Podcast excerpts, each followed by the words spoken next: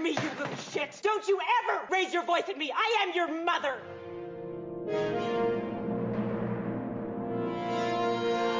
Fala galera, beleza? Eu sou o Dalton Acheroff e hoje é dia de a gente falar, finalmente a gente vai conseguir falar, eu acho, né?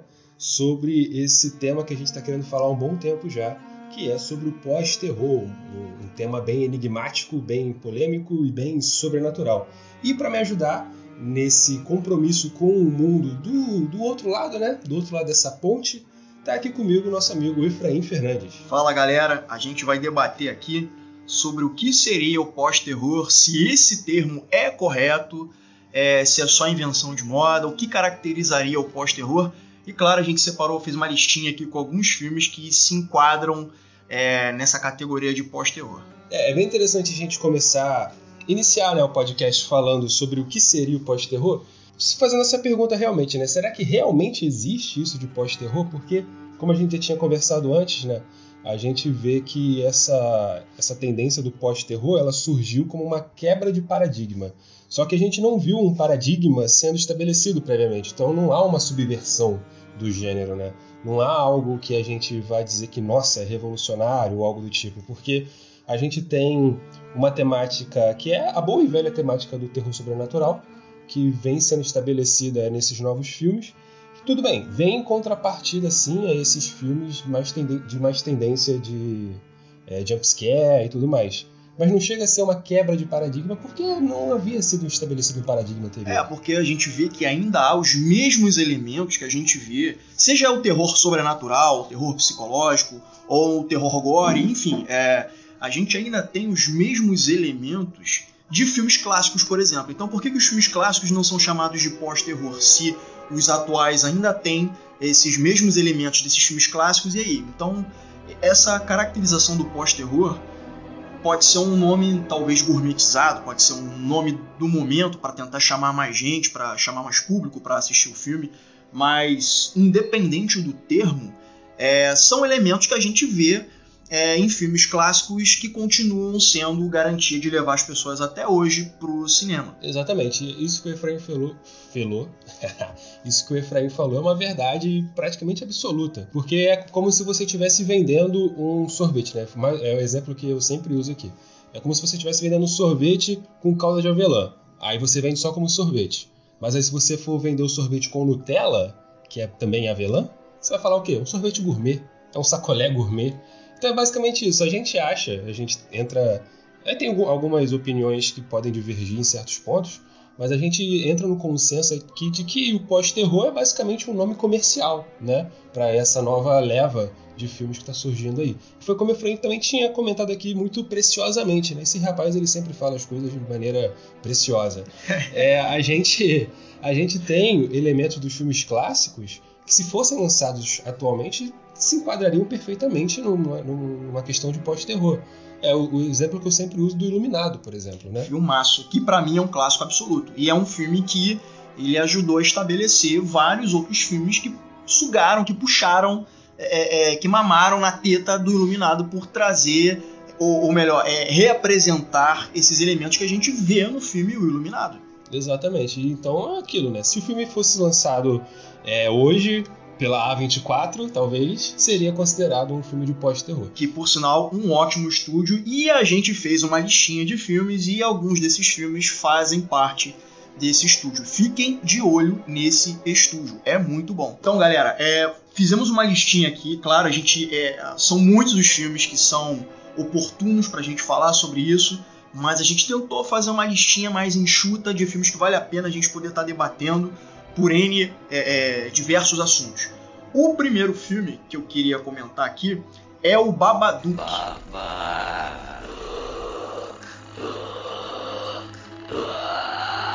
Que é um filme que eu gostei bastante.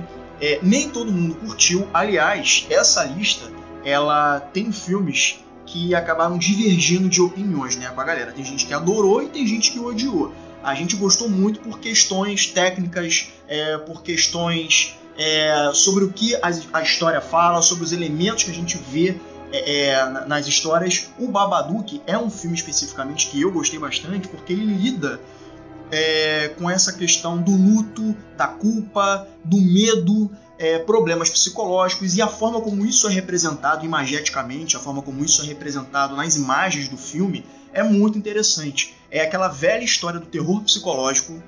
Sim, tem um quê sobrenatural nesse filme, mas tem uma, uma questão psicológica também é, sobre como você lida com o luto, você olhar para a escuridão e a escuridão te olhar de volta. Isso é um reflexo do que acontece na sua mente nesse momento que você se encontra completa, completamente desequilibrado. E a personagem principal, que é a Amélia, interpretada pela S. Davis, eu não sei se ela recebeu alguma, algum prêmio, alguma indicação, mas a atuação dela, você sente tudo, você sente o que ela sente, sabe? A relação dela com o filho dela é uma coisa é, completamente angustiante, é uma, é uma relação muito tóxica em alguns momentos. Abusiva. Né? Abusiva, né? Abusiva. Você vê que o menino, até mesmo o menino, para ele demonstrar amor com a mãe, ele é bruto, ele abraça, mas ele, ele, ele esgana a mãe. E a mãe, coitada, ela tá perdendo o controle da vida dela, né? Ela ainda vive o luto pelo marido dela ter morrido no dia que o garoto nasceu. E o garoto leva isso até de uma certa forma tranquilo, entre aspas, né? Mas fazendo comentários que deixam as pessoas, né, um pouco é, é, sem graça, né? Porque ela fala, ah, porque o dia que meu pai morreu, o dia que meu pai morreu foi o dia que eu nasci. Então você imagina uma criança daquela idade pequena lidar com o luto de uma forma não tão saudável e deixando as pessoas à volta é, desconfortáveis. Então é um filme que vale muito a pena. Alguma coisa a dizer, Dalton? Porque esse filme é sensacional para mim. É, eu também gosto muito desse filme. Eu dessa lista é um dos é um dos filmes Assim, tem dois filmes nessa lista que eu tenho poucos problemas, um deles eu não tenho nenhum problema. Esse eu tenho alguns pequenos problemas, é, no, não no filme em si, né, mas sim na conclusão do terceiro ato. Eu acho que não foi muito feliz em alguns aspectos ali, mas isso é uma, um preciosismo da minha parte. É, o filme, numa estrutura geral, assim, ele é muito bom, ele é excelente. Então, o que eu tenho a acrescentar esse filme é justamente isso. Né? Eu tenho alguns pequenos problemas com como ele termina, né? a conclusão propriamente dita do terceiro ato. Mas o filme, no geral, é muito bom. Ele está nessa lista justamente por fazer parte dessa gama de filmes que são considerados pós-terror, né? E eu sempre comento isso, que uma parte, uma, uma, uma cena do filme que eu gosto muito é aquela onde a Amélia está lavando a louça e ela olha pra, pra, pela janela, ela consegue ver a sala da vizinha dela, a outra casa. Aí ela volta de novo olhar para a louça, ela olha de novo para casa e aparece Babadook lá. Essa cena não tem som, ela, ela não tem um, um susto, é só a reação da Amélia, deixando uma louça cair, se eu não me engano, que faz com que aquela cena seja assustadora. E claro, a imagem ali do Babadook, que é uma figura totalmente aterrorizante. Se eu visse aquilo na minha frente, eu com certeza não ia ser, não ia ter aquela reação mínima que a Amélia teve. Se fosse no cinema convencional, teria aí o artifício do de um som alto que seria o jumpscare, que é uma coisa que sim funciona quando feito de maneira sábia. É uma coisa que eu tenho percebido nos filmes mais mainstream, né, os filmes do circuito comercial, é que às vezes a gente tem uma história rasa, pode ser até uma história boa, mas às vezes a gente tem uma história rasa e a gente tem repetidamente é, é, pretexto para ter um jump scare. Então, assim, quando bem feito, você toma aquele impacto, é bacana, você sente aquela adrenalina, mas quando isso é usado até a exaustão, sabe? Isso se torna. Você fica você fica anestesiado, você não sente mais o impacto daquela história.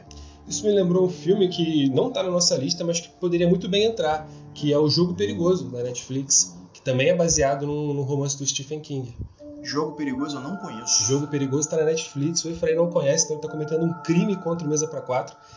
vale muito a pena ver esse filme. Também é um filme que agora parando pra pensar aqui, a gente nem tinha comentado isso antes. Mas parando pra pensar, eu acho que entraria nessa lista de pós-terror. É o que a mulher tá amarrada na cama? Isso. Ah, é. filmaço, filmaço. Isso é muito bom. Filmaço. Inclusive tem uma cena que é um mini spoiler, tá? Pra quem ainda não viu, pode pular aí alguns segundinhos do podcast, porque vai rolar um mini spoiler aqui. É, isso que o Efraim falou sobre o jumpscare ser usado, usado exaustivamente, né? Aqui também a gente pode usar o artifício do sangue nesse filme, do Jogo Perigoso, que ele não aparece tanto sangue assim durante todo o filme. Quando precisa mostrar, que é na hora que ela corta o pulso para poder tirar a, a, algema. a, algema. que é uma cena bizonha, cara. Me lembrou muito Jogos Mortais, inclusive, porque aparece ali a pele dela, os ossos e tudo mais. Então, eu acho que se o filme decidisse mostrar isso o tempo inteiro, quando chegasse essa cena, o impacto ia ser bem menor. Bem menor e você acaba é, é, você acaba não atingindo o público da maneira que a história deveria. É por isso que eu acho que Babadook é um filme que precisa ser visto, ainda que você não goste, ainda que você não curta. Como você falou, o terceiro ato, mais ao final, ele já cai um pouco mais na convenção do gênero terror, né? Que é o porão, é o cachorrinho que tu sabe que vai se, vai, vai se dar mal em algum momento, é o porão, é a mãe perseguindo o filho, porque no início a gente vê que ela tem esse problema de. O garoto tem esse problema de relacionamento com as pessoas, tanto é que a mãe é chamada na escola para é, eles terem um cuidado especial com a educação do menino, aquela coisa toda. Então, depois de um certo tempo, existe uma inversão, o qual você começa a torcer pelo menino. Outro spoiler aqui, tá, gente? Você começa a torcer pela sobrevivência do menino, porque a mãe dele, que é a, a Amélia, ela fica possuída pelo Babadook, né? Então ela começa a agir de maneira muito bizarra, querendo sangue. E o garoto, né, é a vítima depois do cachorrinho, né? E o que acontece? Você começa a lutar para que o garoto possa sobreviver. Então, o filme ele mexe bem com, a, com, as emoções e as expectativas de quem está assistindo. E claro, ele cai sim no momento na convenção de gênero no final, que não me incomodou. Eu achei bacana, como eu disse, né?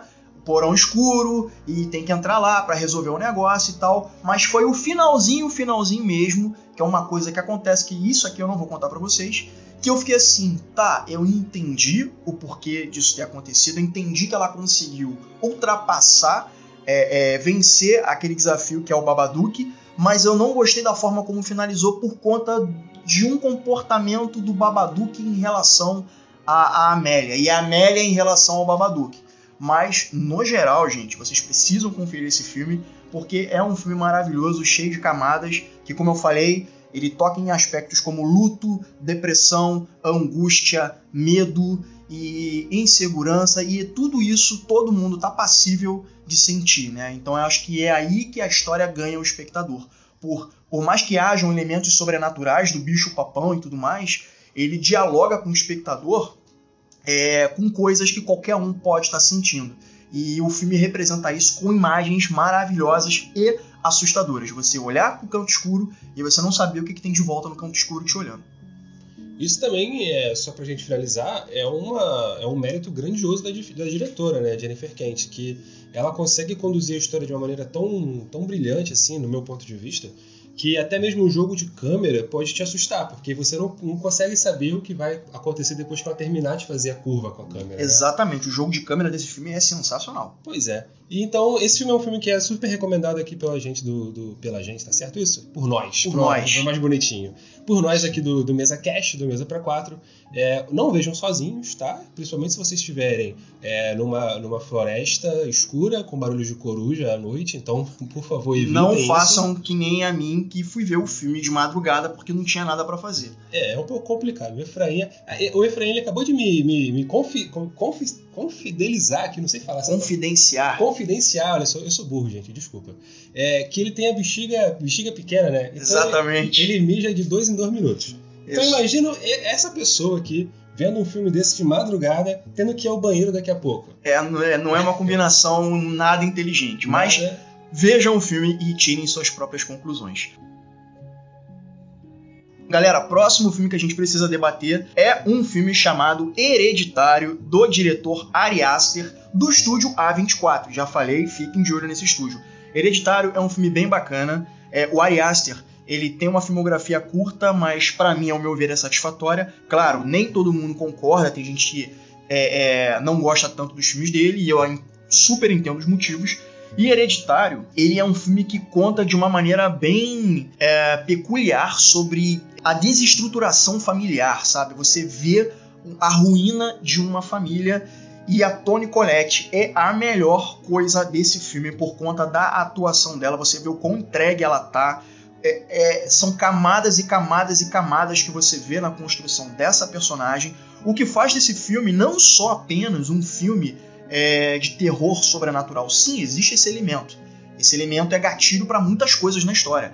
Mas antes de tudo, eu gosto de pensar o filme como um grande drama familiar, uma tragédia familiar. E todo mundo nessa história é uma peça nessa engrenagem que faz a história funcionar muito bem. E eu, particularmente, só de falar eu já me arrepio. É, é, a Toni Collette, ela está simplesmente sensacional nesse filme. É uma ótima atriz e eu acho que vocês precisam ver esse filme. Dalton, qual o seu pensamento sobre o, esse filme hereditário? Eu sei que você não curte tanto o Ari Aster, mas para tu, o Hereditário? É, para mim o Ari Aster ele tem dois lados, né? Um lado bom e um lado ruim. O lado bom produziu, produziu Hereditário, o lado ruim produziu Midsommar, que a gente vai falar daqui a pouco. Ao meu ponto de, ao meu ponto de ver foi ótimo, né? Mas ao meu modo de ver, o Hereditário é o filme completo, cara. É um filme onde você consegue enxergar todos os elementos de terror ali, que são aqueles elementos que realmente funcionam, que a gente pode até chamar de clichê, mas que ele consegue converter esses clichês numa história muito bem produzida, muito bem escrita e, como o Efraim falou, muito bem atuada. Né? Não tem um ator nesse filme que seja ruim. É, a gente pode até entrar numa discordância aqui em relação à menininha, né, que faz a, a, filha ali da família. Mas eu acho que a menininha, ela, ela, ela já ela tem um visual diferente, tem um visual meio creepy, mas é proposital para te causar sim, sim. essa estranheza não só na aparência, mas também na, na forma como, como, ela, como ela é, como ela age, como ela conversa, como ela interage com as pessoas. Não, então, eu concordo plenamente. Tô, tô, dizendo que tem gente que vai entrar nesse ponto de vista ah, sim, sim. porque vai achar que a garota é uma, uma, atriz, não sei o quê. Mas, pô, o que ela entrega ali era o que estava sendo pedido. Exatamente. E é... o, que ela, o que ela consegue fazer é, com poucas palavras e, e, poucas cenas, poucas expressões até, é, até mesmo no momento fatídico lá, né, onde ela vai ficar entalada com as nozes lá, que ela é alérgica, não sei o quê. E aí ela perde a cabeça. Ela literalmente perde a cabeça, que a gente vai chegar nesse ponto. É, ela, ela, o que ela precisa entregar ali, ela entrega de forma maestral. E eu acho que a premissa do filme ela é muito boa. O filme se desenvolve de uma maneira muito sensacional, só que ele começa a se perder, mais uma vez, né, naquelas convenções do gênero, que são, acho que tem um filme nessa lista aqui que ele consegue subverter plenamente essas, essas convenções de gênero, é, que a gente vai chegar nele daqui a pouco, mas eu acho que. Não, não sei se chega a ser um vício do Ari Aster, porque ele não chega a cometer isso no outro filme dele, mas acho que é um vício do próprio gênero, né? Porque chega um momento onde você, ao meu ver, né, você meio que não sabe mais para onde ir, não sabe mais o que subverter, Aí você precisa utilizar dos elementos, por exemplo, do jumpscare ou da pessoa correndo na parede num, num, momento assim de tensão. Não são elementos que me incomodaram, pelo contrário, eu achei, eu achei que isso serviu para encerrar a história, né? Porque mais ao terceiro ato, lá na, lá, lá na frente, é, realmente a gente tem aquela coisa da pessoa parada no teto, um cara um cara de louco pelado no escuro te olhando com uma cara de louco que você não sabe qual é desse cara, de, né? Exatamente. E você tem que lutar para sobreviver. Então começa aquele jogo de gato e rato. Então eu, eu, eu isso não me incomodou. É, por que, que muita gente não gosta do Ari Aster? Porque o desenvolvimento dos personagens é uma coisa, é, como é que eu posso dizer? É, ele, ele, é tudo feito num certo tempo, num certo ritmo. Ele é feito é, num, num, ritmo mais cadenciado. E aí a galera que tá acostumada, que gosta de ver, por exemplo, é, a invocação do mal, a galera não vai tanto curtir esse filme, porque não é susto atrás do outro. Mas o impacto psicológico, a construção dos personagens, eu acho uma coisa interessantíssima. A gente tem a Toni Collette, que faz a Anne, e ela sempre se sentiu culpada pelos erros da mãe, porque a mãe é extremamente manipuladora. E já de cara no início do filme a gente vê que a mãe dela falece, a mãe dela morre. E aí, ao longo da história, ela vai descobrindo coisas muito bizarras relacionadas à mãe, e mesmo com a morte da mãe, a, a, a personagem da Toni Collette, no luto dela, ela se sente culpada pelas ações da mãe, ela se sente inapta. Porque, sei lá, como se ela não sentisse é, aprovação da mãe mesmo depois da morte dela. E aí a gente tem a construção dos outros familiares, que é a Charlie, que é a, a garotinha, né? Que ela tem, ela tem um visual diferente, ela é esquisita, e ela como se fosse quase uma párea, sabe? Uma coisa deslocada que ninguém quer muito perto, a não ser a família dela, óbvio, né? Mas até o irmão dela já meio que não quer andar muito com ela, porque a mãe vira e fala: Ah, você vai na festa, filho? Vou, então leva a tua irmã. Ah, mas mãe, leva a sua irmã pra festa. E aí chega na festa, né? Ela claramente tá lá deslocada, né? E tal. E aí o moleque tá louco pra fumar maconha com os amigos e tal. E a menina vai lá, ele fala: Olha lá, tem bolo de chocolate, vai lá, come lá, tipo, dando meio que um passa fora na irmã. Não façam isso com seus irmãos e irmãs, pelo amor de Deus. Não, nem com os primos. Não, não façam isso. E aí a menina. Principalmente se eles forem alérgicos a alguma coisa. Exato. Não deixem eles sozinhos numa festa. Exato. E a menina é justamente alérgica a nozes que tem no raio do bolo. E aí ela começa a não conseguir respirar. E eles pegam, pegam, pegam o carro, partem para trazer apoio, ajuda para ela, o irmão dela, né?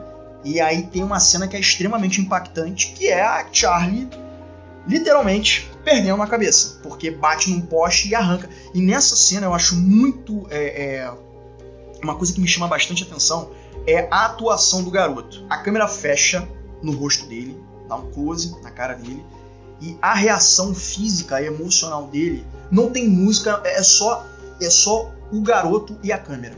E você vê a expressão de dor, de medo, de, de, de eu acabei de perder, eu acabei de matar um ser humano, eu acabei de matar a minha irmã. E a câmera fecha e o que, que ele faz? Ele pega o carro, vai para casa como se nada tivesse acontecido, vai dormir e na manhã seguinte, isso o corpo da irmã dentro do carro. A cabeça tá perdida em algum ponto na estrada. E de manhã cedo, a mãe vai pegar o carro para sair para fazer alguma coisa e o choro dessa mãe, o choro da Toni Collette é uma das coisas mais horríveis que eu já ouvi na minha vida. Para você ver o impacto emocional que ela ela causa na família e no espectador, porque ela tá tão bem, ela tá tão entregue nesse filme, cara, que quando eu penso nesse filme, uma das coisas que eu mais lembro é o choro dela, é o choro de uma mãe que perdeu uma filha. Cara, isso é uma das coisas mais horríveis que você pode ouvir, que você pode ver. E aí começa essa desestruturação familiar. O pai tenta ser o cara mais centrado do mundo e tal, mas tu vê que ele não tem é, é, ele não tem controle algum sobre o que está acontecendo. O filho ele tá lidando com o luto da pior maneira possível, meio que não falando, não se expressando. E a mãe tá cada vez mais surtando e indo a grupos de apoio. E aí entra o lado espiritual da coisa, que ela tenta se comunicar com a Charlie, né, por meio espiritual. E uma das cenas para mim nesse filme que mostra bastante essa coisa da desconstrução familiar é a cena do jantar. Puta que pariu! Essa cena do jantar, quando a, a, a Anne fala eu sou sua mãe. Ela basicamente fala assim: seu merdinha, tu cala a porra da tua boca e quem manda nessa merda sou eu. E você vê a efervescência emocional nessa cena e o pai ali, sabe, tipo assim, caladão e tentando. Gente, eu acho que já deu, né? Vamos parar, tipo, tentando, Tentando fazer. mediar o assunto. né? E, e- e não tem controle nenhum nessa cena. E pra mim, acho que a cena, uma das cenas mais impactantes do filme é esse jantar. E o mais legal dessa cena também é quando, depois que ela fala isso, né, que ela bate na mesa, levanta rápido assim, manda um eu sou sua mãe na cara dele e tal. O, o, o- você consegue perceber que mesmo depois dela ter dado esse, esse tapa sem mão nele, você percebe que logo depois ela faz uma expressão de tipo de que tá se compadecendo dele, né? Pô, eu tô falando com meu filho. É, cara, Tenta sabe? acalentar o filho de uma certa forma. Exato, porque é. sabe que ele também está passando por luto e tá tentando entender o que ele tá sentindo. Então, apesar do esporro, ela ainda assim tenta abraçar ele. É o que toda mãe faz, né? Toda mãe Exatamente, é. faria. É, é, e se a gente for parar pra pensar, tanto o Babadook quanto o Hereditário são dois dramas familiares. Perfeito. né? A gente consegue encaixar isso num drama familiar, como o Midsommar também, só que numa escala menor, digamos Sim, assim. né? sim, sim. Mas, pô, os dois são perfeitos. E na, eu só queria voltar rapidinho, antes da gente passar pro próximo, na, na cena que a Charlie começa a passar mal Sim. na festa. É, você percebe que em nenhum momento, por mais que a Charlie se sentisse ali des- deslocada da, da, da festa e tal, em nenhum momento, uma, uma coisa assim, uma bobeira que eu percebi, mas em nenhum momento é, as pessoas ali da festa menosprezam a Charlie, né? Tanto é que ela consegue um bolo tranquilamente. É, sim. Ela aparece com o bolo comendo depois, sentada no sofá. E, obviamente, as pessoas não falam com ela, talvez por achar ela estranha ou por, por realmente não conhecer ela. Mas e, e depois também o, o abraço que o, o irmão dela dá nela quando ela tá passando mal. Não sei se você lembra, que ele bota ela no colo, Tá, quase tá. como se fosse um, um macaquinho, sabe? Sabe? Que eles se isso abraçam assim. E tipo, aquela cena pra mim é muito boa, cara, porque ele estava se importando, se importando tanto com a irmã dele naquele momento que abraçou como se fosse o pai dela, sabe? Sim, uma, sim. uma coisa bem paternal, de querer cuidar mesmo. E logo depois da cena, da, da, é, da cena que ela, que ela perde a cabeça, tem uma, uma parte muito específica dessa cena que ele dá uma olhada no retrovisor e volta o olho rapidinho. Tipo, ele vê o que, que realmente aconteceu, tipo, como, se- como se não estivesse acreditando, né? Sim. Ele olha o retrovisor e volta o olho pro volante. Aí depois ele, como o Efraim falou, ele vai pra casa, cara. Porque o filme tá querendo dizer naquele momento o quê? O que você faria? O que, o que você ia fazer se estivesse no lugar dele? Tu ia pegar o- a cabeça da irmã e colocar no banco de trás e, e rumar pra sua casa? Brother, eu não tinha muito o que fazer. Então é, o filme tentou mostrar aí, e a atuação do moleque é excelente nesse, nesse ponto, que realmente não tinha o que fazer. Aí depois vem o choro da mãe, que é realmente impressionante. Tem a briga no jantar, que é a melhor cena do filme. Aí, mais uma vez, aí foi bom até o Efraim concordar comigo para vocês não acharem que eu sou chato. Realmente, no terceiro ato, tem algumas ali. É, algumas coisas que podem ser complicadas que não incomodou tanto assim o Efraim, mas que me incomodaram um pouquinho mais.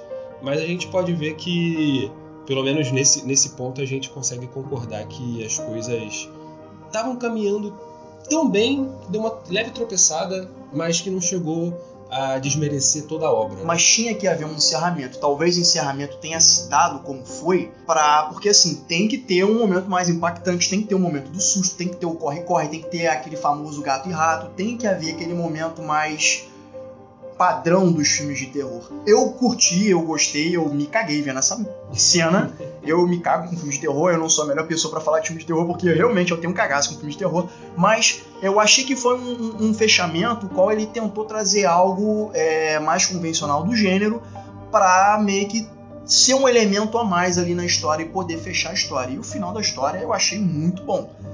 Então, é, é um filme que, como eu falei, né, ele diverge, ele, ele, ele divide opiniões. Né? Ari Aster é um cara que tem esse, essa característica de dividir opiniões. Eu adorei o filme. Galera, próximo filme, Midsommar.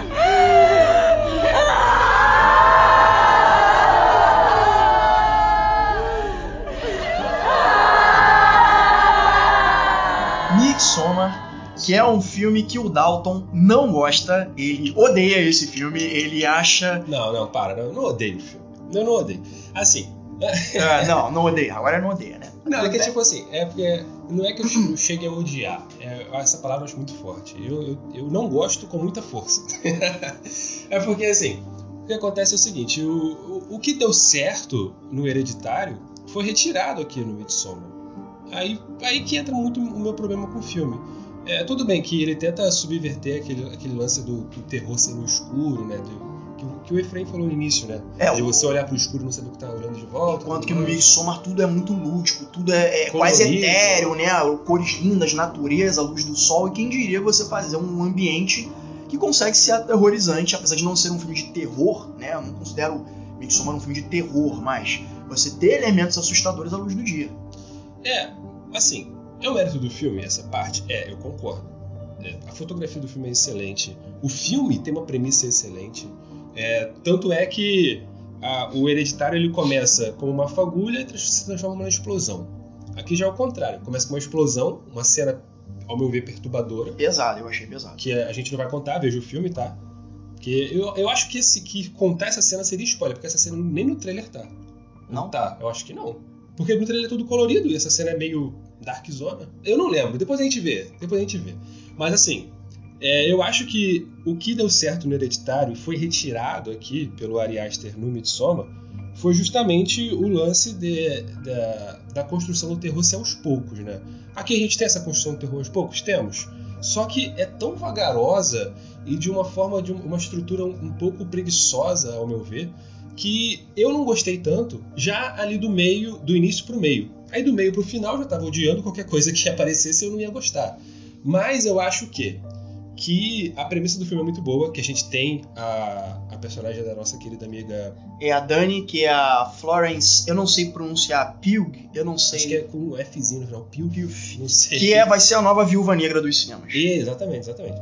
É, a gente tem é, ela sofrendo um, uma perda familiar enorme, então ela se apega muito ao namorado dela, que já tá querendo dar o pé na bunda dela, né? Já é um relacionamento que você vê que não tem mais uma sincronia entre eles, então ela tenta encontrar no namorado todo o auxílio, todo o apoio emocional que ela não tem mais por ter perdido, ter, ter tido uma perda trágica familiar. Exato. Já demos o spoiler do início do filme. É, mas não demos o spoiler de como é essa perda, né? Que eu acho que essa cena, cara quando essa cena iniciou, eu falei, pô, esse filme vai ser tão foda quanto foi Hereditário. Só que eu acabei me decepcionando um pouco, mas aí eu não sei se foi uma, uma, um erro meu de criar uma expectativa absurda em cima de um filme que realmente nem o próprio diretor falou pra gente criar uma expectativa tão alta assim, ou se, sei lá, o filme realmente pecou. Mas, enfim, depois que ela sofre esse drama familiar todo, ela se pega muito ao namorado, que tá querendo já dar um pé na bunda e dela. E os amigos dele, né, falando, cara, que você tá ficando com Isso, ela, porque, é. pô, deixa ela embora, não sei o quê, tarará, tarará, tarará. Aí o namorado resolve insistir, tentar mais um pouco, né, por mais que ele já não queira. Ele meio que fica, não sei se ele fica com pena dela, ou se é realmente ali um resquício, de um lampejo de amor querendo voltar à tona. Mas o, o, o que acontece é o seguinte: eles resolvem é o amigo, um amigo dele lá, meio loucão, meio chapadão, né? Ah, é muito louco ele. Acho que é o Mark, que é, É. o Ruivinho, que é um cara muito estranho. Ele chega e fala: por que que a gente não vai todo mundo pra Suécia pra um festival de verão no meio do mato? É, lá no Hagar, né? o- Hagar. E, tipo assim, cara, é. Ok, eles resolvem ir lá pra Suécia, lá, lá onde. Nárnia, depois de Nárnia. E eles vão, eles, eles são aceitos numa comunidade. E essa comunidade, né, tudo, como eu falei, tudo muito lúdico, tudo muito bonito. Cara, as cores, tem muita referência visual. Esse filme, aliás, fiquem atentos à simbologia desse filme. Tem muitos elementos visuais. Fiquem atentos a esses elementos que passam pela tela, porque isso ajuda a contar a história. Isso ajuda a você ter uma ideia do que pode acontecer depois. E aí, o, grande primeiro impacto, na verdade, o segundo, né? Que o primeiro foi a morte da família, a forma como aconteceu. Mas eu diria que o grande impacto visual nessa história é uma cena em que todos estão meio que reverenciando os anciães, ou anciões, eu não sei o plural, Os velhos, os os idosos. os idosos, né? A velha guarda da comunidade, eles estão numa pedra lá em cima e eles simplesmente se matam. Eles se jogam lá de cima. E a expressão de horror da galera que vai lá, que é convidada, né, por essa pessoa lá, né, que é dessa comunidade, e eles nunca estiveram nessa comunidade, quando eles veem aquilo, é um impacto visual, é um choque tão grande, visualmente e emocionalmente, que eles ficam assim, meu Deus, para com isso, não pode e tal. E as pessoas tentando acalmar, dizendo, não, mas isso é normal, isso aqui é, é, é escolha deles, isso aqui é o que deixa eles felizes. E o diretor não economiza em mostrar o gore nesse momento, porque você não só é, as pessoas morrem, se matam, mas você vê o que acontece. Cara, tem uma cena que o cara esmaga a cabeça da pessoa que tá agonizando no chão. Mano, se eu tô naquela porra, eu tinha saído há muito tempo. Mas não, o que, que a galera faz? A galera vai e fica, fica olhando aquela porra.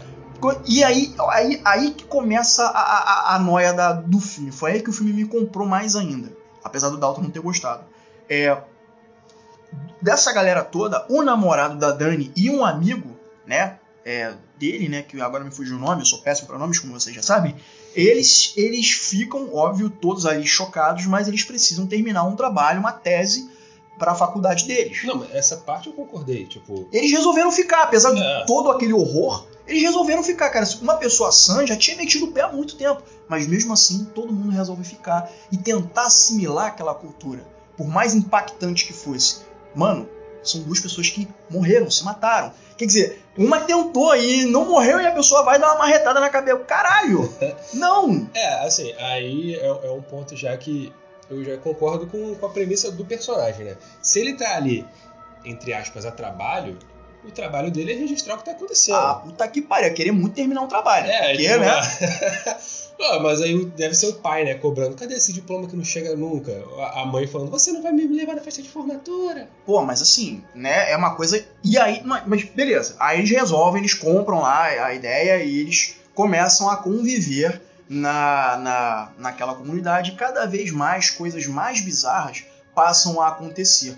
E a sensação que o filme me deu foi uma sensação de estranhamento, uma, uma sensação de que eu não, eu não me sinto à vontade vendo isso. Porque é tanta coisa estranha e é tanta coisa é, é, diferente, impactante, que eu acho que é o que muitas culturas podem trazer para alguém que está acostumado a viver numa, numa, numa civilização X e aí chega para viver num local recluso e eles têm as próprias regras, as próprias tradições, a própria cultura. Eu acho que quem for, é, quem estuda culturas, né, talvez tenha visto que de fato uma coisinha ou outra, né, que tenha nesse filme, de fato aconteça em algumas sociedades, em algumas comunidades, em algumas tribos, né? É, isso foi até o que eu me lembrei que agora que a gente tinha trocado uma ideia antes, Senta que lá vem a história. que tem um, um- um navegante holandês aí, lá da época das grandes navegações, século XV, século XVI por aí, que é o Hans Steden, ah, mais ou menos assim que se pronuncia o nome dele. Que quando ele veio aqui no Brasil, ele foi capturado por, um, por uma tribo, se não me engano, foi os Tupinambás ou os Tupis, eu não tenho certeza agora. Tudo bem que Tupi é um, é um, é um tronco linguístico, né? Eu, eu confesso não me aprofundar muito, né? não saber muito essa parte justamente por não ter me aprofundado. Mas esse cara, ele fez uma narração meio que precisa do que acontecia é, no- nessas tribos, né? No que a gente vai chamar de antropofagismo, que é justamente é, esse lance de comer as outras pessoas, né? mas não no sentido canibal. Né? Porque canibal você mata para comer por satisfação. O antropofagismo, antropofagismo é diferente. Você mata para poder pegar as qualidades daquele guerreiro e tudo mais. Aí, esse, esse relato, verdadeiro ou não, do Hans, do Hans que viralizou na, na, na, Europa, lá no século XVI, é, por mais absurdo que tenha alguns momentos ali, é, traz alguma, alguma noção do que é uma pessoa de fora de uma civilização, de uma cultura, olhar aquela civilização, aquela cultura. Né? No caso, a cultura daquela civilização, né? Então é mais ou menos isso que estava acontecendo aqui no filme também. Eu é... acho que antropólogo deve ficar louco vendo esse filme, deve adorar. Pô, o antro... é, ainda mais se for um antropólogo que gosta de filme de terror, aí já é. Aí, aí vai, vai, vai juntar tudo que de agradável para a pessoa. É, e, e, o mais legal é justamente ver isso, né? Que tipo, por mais que alguns personagens ali tenham motivações totalmente questionáveis, pelo menos essa motivação eu comprei, cara. Tipo, poxa, eu preciso terminar esse estudo e eu tô aqui para registrar o que acontece. Se o que acontecer aqui for um, um, suicídio coletivo, eu vou ter que, vou ter que registrar. Uma coisa que de todos os personagens, a, o personagem que eu mais gosto é o personagem da Dani, porque para mim ela tem a jornada dela completa.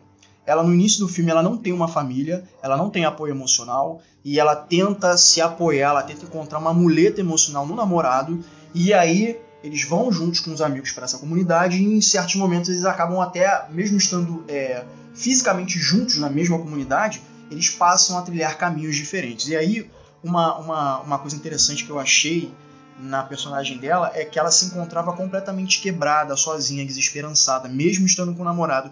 E no final do filme, no decorrer, especificamente no final do filme, quando rola aquela histeria coletiva, né?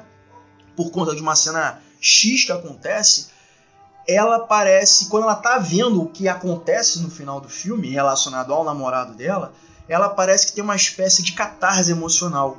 E aí tudo aquilo que ela gostaria de encontrar no marido, no, no namorado, por conta da, da perda que ela teve com a família, ela reencontrou naquela comunidade com aquelas pessoas. Ou seja, ela agora ela foi não só aceita por uma comunidade, o qual ela nunca viu na vida, como ela passou a fazer parte daquela família, ela foi adotada de uma certa forma. Então, todo todo aquele amparo familiar que ela não estava tendo, ela agora estava encontrando inserida, inclusa naquela comunidade, por mais louca que fosse para os olhos de pessoas de fora. E ela simplesmente absorveu aquilo e tomou para ela e agora ela é parte da, da daquela eu para mim a Dani é o melhor personagem que tem é, é uma construção muito bem feita. Mesmo o filme não agradando todo mundo, de novo, porque essa lista de filmes não é todo mundo que vai curtir.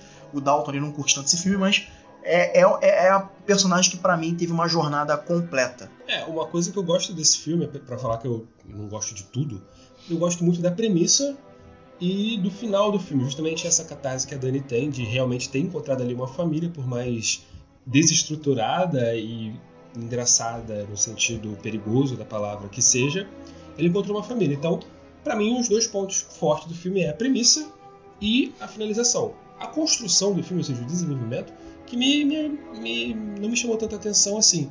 E outra parte que eu gosto muito desse filme também é justamente a conclusão, porque quando ele acaba é maravilhoso, cara. Tipo, eu não, tenho, não preciso mais ver aquilo. Terminando então sobre esse filme, vamos passar para o próximo, que é um filme que particularmente eu gosto bastante, que é o Corra do Jordan Peele. Cara, esse Porra. filme é sensacional, galera. Quem não viu esse filme, pelo amor de Deus, para tudo para ver esse filme. Get out. Sorry, man. Okay. Get out! Yo! Yo! Yo! Chill, man. Get out! Chill! Chill! Chill,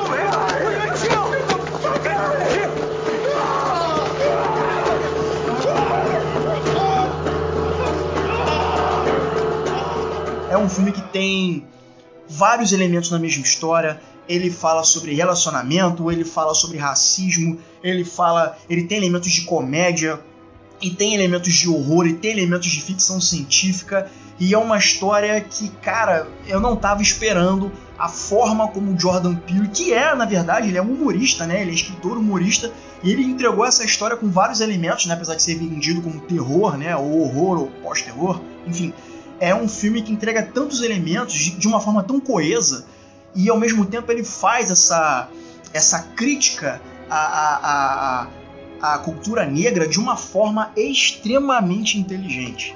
É, e uma coisa que o Efraim falou aqui que eu queria chamar a atenção é justamente isso, que o Jordan Peele, ele é um, um humorista, né, um cara que veio do humor, e um filme que injustamente não está nessa lista aqui, que é Um Lugar Silencioso, que para mim é terror, é um filme de terror, que ele é escrito, dirigido e produzido pelo John Krasinski, que também é um cara que veio da comédia. É um cara The Office, né? O Jim do É The o Office. Jim do The Office, cara. Mano, ele- o Jim do The Office fazendo terror, cara. Isso é E sensacional. fazendo bem, cara. E fazendo muito bem. Na verdade, ele é muito bom ator. Ele, é muito bom ator. Inclusive, eu tava vendo Jack Ryan, que é a série que ele também tá protagonizando. Sim. A primeira temporada é excelente. A segunda A segunda eu nem vi ainda. É meio estranha, assim, mas. Aliás, galera, vocês podem entrar no nosso site porque tem a resenha da, da primeira temporada lá do Jack Ryan, tá? É, mesapra4.com.br, não dá mole não, hein? E é justamente isso, cara. É só, é, só, é só minha crítica aqui, a lista de que O Lugar Silencioso deveria estar também nessa lista, mas já que não está, vamos falar do Corra, que é o filme aqui vigente agora. É justamente o Corra, cara, assim que ele iniciou, que ele iniciou, que ele foi divulgado, né, que seria lançado, já gerou uma expectativa grande em conhecer esse novo lado do Jordan Peele, né? Jordan Peele, Jordan, o, o Jordão, O Jordão. é o o Jordão. cara. O, o Jordan ele tava lá produzindo um filme de terror, cara. Então todo mundo ficou curioso, porque todo mundo conhecia ele por causa do, do, do lado humorístico mesmo. E a gente sabe que o, o Jordan, desde do, do, do primor- dos primórdios dele, ele já fazia essa, essa, esse humor ácido, né? essa crítica, Essa crítica. à, à sociedade capitalista como no geral, assim. Claro que não tão profunda, né? Porque ele é um humorista e tudo mais. É, mas ele trazia assim essa crítica, essa essa aspereza nas palavras quando ele fazia a sua crítica dentro do, do humor. Trazendo isso pro terror, a galera imaginou o quê? Ele vai poder potencializar isso. E realmente ele conseguiu, cara. Porque o que ele traz aqui, aí é um filme que eu quase não tenho problemas com ele também. O que ele traz de premissa, de construção, desenvolvimento e finalização, cara, Cara, É é extremamente original. Eu nunca vi falar sobre racismo especificamente dessa forma. exatamente. É, vamos lá, vamos, vamos, vamos do início, né? Isso. É, o, o Kaluuya, o Daniel Kaluuya, que é um ótimo ator, galera, ele, né, vai namorar com a Rose, né, que a Rose, ela é rica, né, e tem uma família, né, É branca. branca, ela é branca, né, família rica, tradicional, e ele é negro e ele tá preocupado com o fato dos pais dela não aceitarem o fato deles de- da filha ter um relacionamento interracial, né, e tudo mais. Então ele tá preocupado e a filha o tempo todo falando: "Calma, cara, relaxa, amor. Meus pais não são racistas e tal, não sei o quê". Meu pai E- votou no Obama. Meu pai votou no Obama. Aí eu fiquei assim: "Hum, isso vai dar merda, parceiro".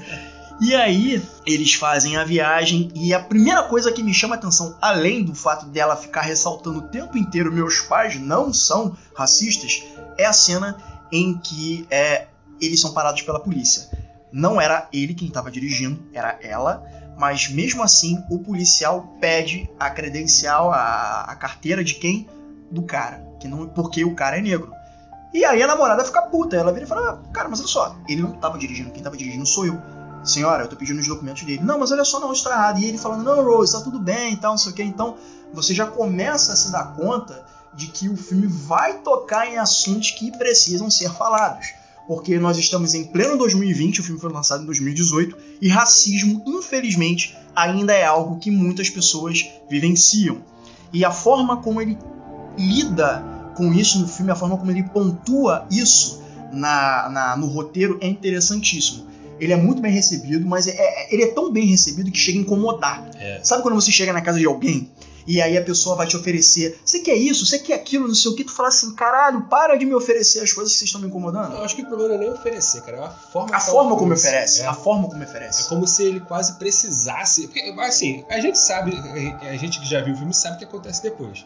Mas é quase como se estivesse querendo engordar o, o porco, sabe? Exa- exatamente. É Vou engordar isso. o porco pra levar pra abate. Exato, é. Ah, Só voltando naquela cena rapidinho, cara, quando pede a identidade dele, né? A gente, obviamente, que tem ali uma pontuação, é, uma conotação racista por parte do policial, né? Só que, à primeira, à primeira vista, assim, né? Quando a gente não conhece, não sabe o que vai acontecer no filme, inclusive o plot twist desse filme é, É maravilhoso. sensacional. Ah, quando a gente não conhece ainda, a gente imagina que realmente, pô, ela tá puta com a atitude racista do policial. Mas depois que a gente descobre realmente as paradas, a gente fala. Ah, Ah, filha da puta! então ela não tava, ela não tava sendo antirracista, ela tava só querendo esconder o porquinho dela. Exatamente. Mais ou menos isso. Aí, fala, termina seu, seu raciocínio. A cena dessas coisas aqui, você ser bem recebido e você se sentir uma espécie de atração de circo. a família Armitage, acho que é assim que se pronuncia, né? Tá fazendo, né, um- uma grande recepção pros amigos e tal. E todos os amigos da família dela ficam fazendo perguntas assim pra ele, ou direciona as atenções pra ele. Uma delas é um casal lá, né, de idosos, falando sobre golfe, né?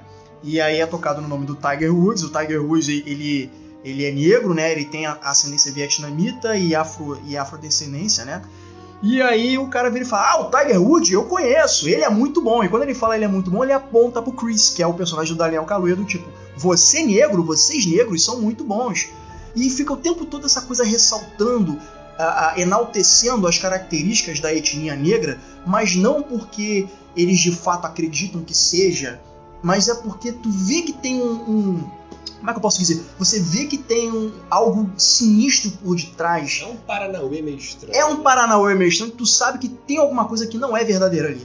E, inclusive, uma outra cena, também é um casal de, idosos, né? Uma senhora vira pros dois, né? Pra Rose e pro, Cre- e pro personagem do Kaluuya, né? Que acho que é Chris o nome dele. Fala assim, e aí, como é que é? Do tipo, É. ah, o homem negro, ele é o picão, ele é pica 20 centímetros, 25 centímetros, e o cara é o fodão na cama, ele é todo aquele estereótipo é, sexual que a gente, né, é, é, sabe, que todo mundo comenta. E então, cara, ele se sente extremamente incomodado com aquilo, porque ele se sente uma mercadoria, ele se sente um produto, ele se sente algo a ser exposto e usado. E é nesse ponto na história que eu acho simplesmente sensacional.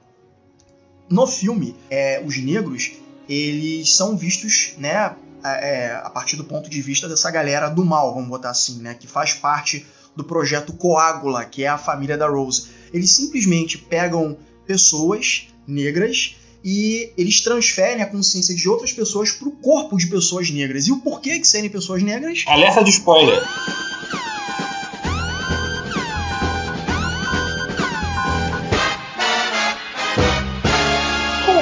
Ser pessoas negras? Porque o negro tá na moda. Exato. E é aí que o Jordan Peele consegue, de uma forma extremamente original, pontuar essa porra que é o racismo.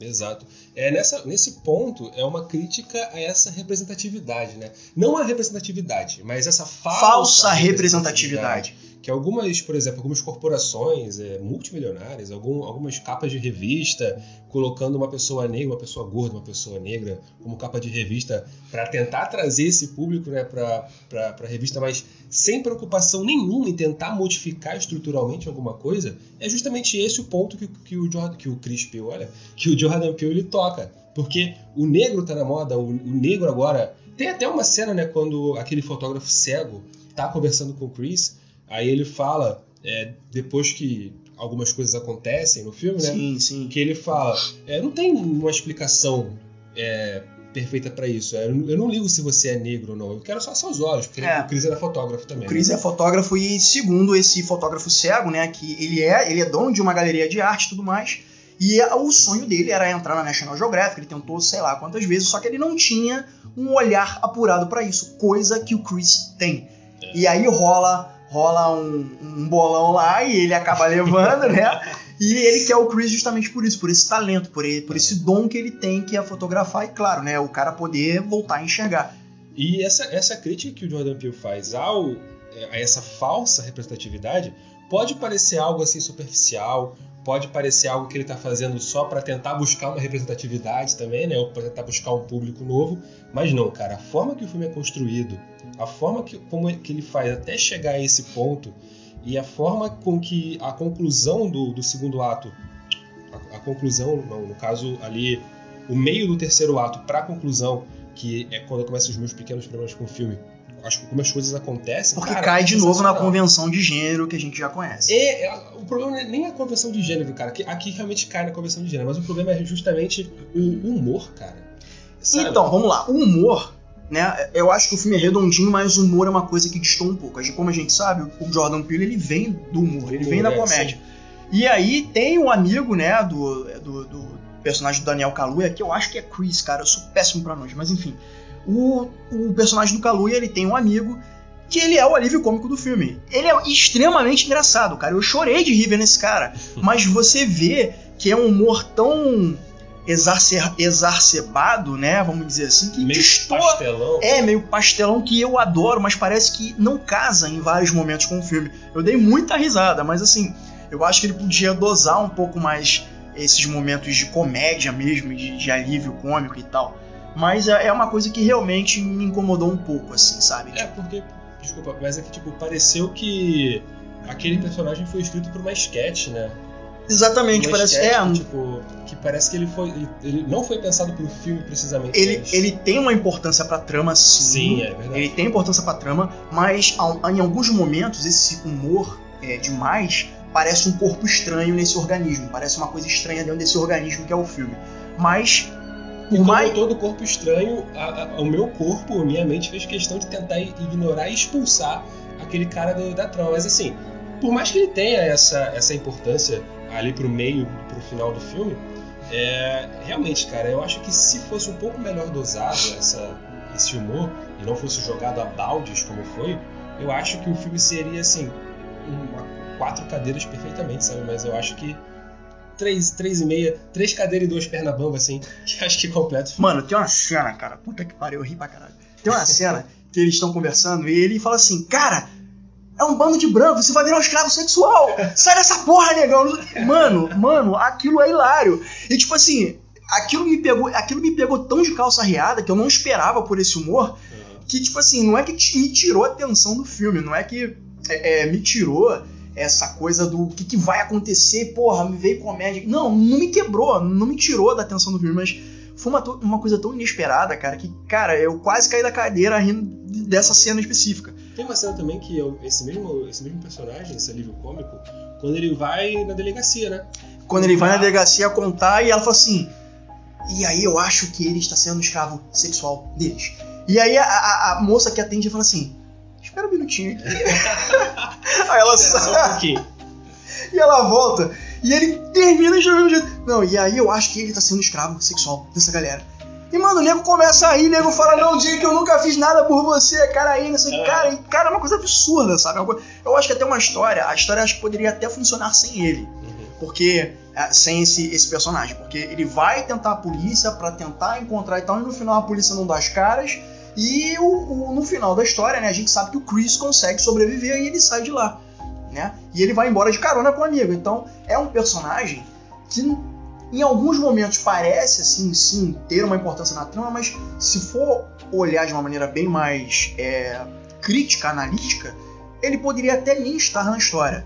Mas o humor do cara é tão legal, cara. É, Puta, mas- que, puta que pariu, cara. Sabia Eu- que, eu- tem, que tem um, um final alternativo pra esse filme? Tem final alternativo, não sabia. Que o próprio Jordan Peele escreveu e, e dirigiu e gravou. Que é, ao invés do, do amigo dele chegando, é a polícia chegando. Aí a polícia, né, vendo aquela situação, ma- mais uma, uma, um alerta de spoiler aqui, tá? A polícia vendo aquela situação do, do, do Chris sujo de sangue e a mulher morta no chão. A polícia vai lá, o Chris com o braço levantado ajoelhado e a polícia dá uns quatro tiros no peito dele, aí acaba o filme. Quando eu vi essa cena, que é o amigo dele chegando, que é o carro da polícia, eu, que eu vi as sirenes e tal, eu pensei, caraca, ferrou. Porra, negro, todo mundo morto, ele é o único sobrevivente, até o cara se explicar e explicar uma trama mega complicada que ninguém acreditava de tão absurdo que é, por isso que tem uns toques de ficção científica nessa história, até ele explicar isso pra lei, cara, ele vai ser condenado e tudo mais. E aí teve essa grata surpresa que seu amigo dele levando ele embora, eu pensei, ah, meu Deus do céu, pelo menos o, o cara não dançou. É, foi um alívio, né? Foi um alívio. Vamos passar pro próximo da lista agora, que é um filme que dividiu muita opinião, parceiro. Uhum. A Bruxa.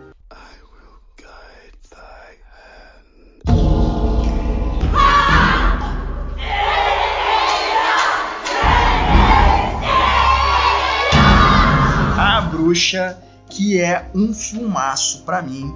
E nem todo mundo curte, justamente por novamente não ter jumpscare e não ter aquela ambientação que se espera de um filme de terror que a cada 5, 6, 10 palavras você tem que ser arrebatado com alguma coisa mega impactante. Não. O filme ele é impactante no que se propõe a contar uma história, deixar migalhas e visualmente ser apelativo, mas não tem essa coisa do susto propriamente dito. É, O que, que tu achou, Dalton, do filme? Eu adorei. Cara, A Bruxa é um filme sensacional. Eu não tenho. Quer dizer, Pra dizer que eu não tenho, né? Eu tenho mínimas ressalvas quanto, mais uma vez, né, a conclusão do filme, não por ele cair em convenções de gênero, mas por ele se alongar um pouco demais. Eu acho que ele Mas se explica demais isso, no é. final, né? Isso a gente chega com calma lá depois. Mas o que eu gosto muito desse filme, cara, que a premissa é até simples, digamos assim. O que me pega mesmo nesse filme, o que me compra, o, o que, que me faz comprar, no caso, a ideia perfeitamente, é o desenvolvimento, cara. A forma como ele desenvolve a história é sensacional. E pra você que é um pecador, um herege, que comete o pecado de nunca ter visto esse filme na sua vida, a gente vai explicar mais ou menos como é que ele funciona. Tem uma família, que é uma família que acabou de chegar nos Estados Unidos, que ainda é chamada de Nova Inglaterra. Lá em 1600 e bolinha. Isso. É importante lembrar que em 1600 e Guaraná com rolha, a gente tinha lá na Europa a Inquisição. Ou seja, a época de caça às bruxas. Exatamente. Então vamos lá, vamos com calma. Então essa família chega aqui no, no, no Brasil, ó. Não, ia dar merda. Se chegasse É. no Brasil, não ia dar certo, não, cara. Já é chegar aqui tomando tiro. Aí eles chegam nos Estados Unidos, também tomando tiros, né? Não é diferente, mas enfim, eles chegam lá numa comunidade que é ultra religiosa, um- um- um- uma religiosidade fanática e fundamentalista. Eles chegam a ser bitolados, Exato. na verdade. Depois que eles são expulsos dessa comunidade, eles tentam se alojar na floresta, onde eles conseguem construir uma pequena cabaninha, eles fazem uma horta familiar ali, produz ali as suas galinhas, seus porcos, sua cabrinha para ter o leite e tudo mais. E é uma família gigantesca, são sete pessoas na família, não? É, é uma coisa muito São dois gêmeos, Dois gêmeos, o bebê, o Caleb, a Thomasin Thomasin e os, pais. Sete pessoas. Eles se estabelecem na, na, na mata, essas sete pessoas, assim. E num dado momento ali, onde a Thomasin, que é a mais velha dos irmãos, ela precisa cuidar do bebê, que é o Sam, Samuel. Samuel é o menino, né? É. E a menina, que é a Thomasin, a Anya Taylor-Joy, que é uma ótima atriz. Ela é excelente, cara. E nessa cena especificamente, que ela tá ali querendo brincar com o bebê, fazendo aquele negócio de cadê o bebê? Botando a mão no rosto e tampando o olho e abrindo de novo. Nessa fração de segundos, a bruxa. Quer dizer, será que é uma bruxa? Olha o spoiler. Ela vem e rouba o pequeno Samuel. Rouba o bebê, cara. Ela leva o bebê pro meio da mata. E aí chega a cena que o Efraim mais gosta do filme. Eu vou até deixar ele comentar aqui. Eu acho essa cena sensacional. É a melhor cena do filme. É, tem outras muito boas também, mas essa pra mim é sensacional. Mas essa cena é pra você sentir qual vai ser o tom do filme. Você não vê a criança sendo morta, você não vê nada disso. O que você vê é a bruxa se banhando com o sangue da criança. Isso, pra mim, é extremamente perturbador, porque é um bebê, é um ser inofensivo, o qual você, por natureza, você quer cuidar, você quer proteger. Então você vê que tem zero traços de humanidade nessa bruxa. Nessa bruxa. Então você já começa a perceber como é que vai ser a levada do filme. E aí é uma levada que ou você gosta ou você não gosta. a cena específica, cara, de antes dela começar a se banhar com sangue, que é muito fofinha até. Que mostra o bebê assim, de da cabeça pros pés, né? E a barriguinha dele ali subindo e descendo, Respirando. respirando devagarzinho. Aí vem a mãozinha da bruxa com uma faca e pronto, corta a cena. Não mostra cortando a barriga, não mostra o bebê sangrando nem nada. Mas só de você ter o visual ali de uma faca na barriga do bebê com a pessoa que tem a intenção de machucar o bebê, cara, aquilo ali pra mim é sensacional. Tudo que vai contra o instinto humano de proteção causa repulsa, causa medo, causa choque. E é nisso que o filme me ganhou. E aí, aos poucos, é, nesse filme do Robert Eggers, assim como no filme Hereditário, a gente vai vendo essa desconstrução familiar de uma maneira muito descontrolada. E, pra mim, dois personagens que chamam muita atenção por serem extremamente irritantes são os gêmeos. Os gêmeos, cara. Os gêmeos com aquela musiquinha do Black Phillips. Você ouve as crianças brincando e tudo mais, você não dá nada. Você fala, ah, são só duas crianças brincando e sendo crianças ali, né, brincando e tal. Mas existe uma parada por detrás dessa coisa do Black Phillips que lá na frente, lá no finalzinho do filme, é revelado.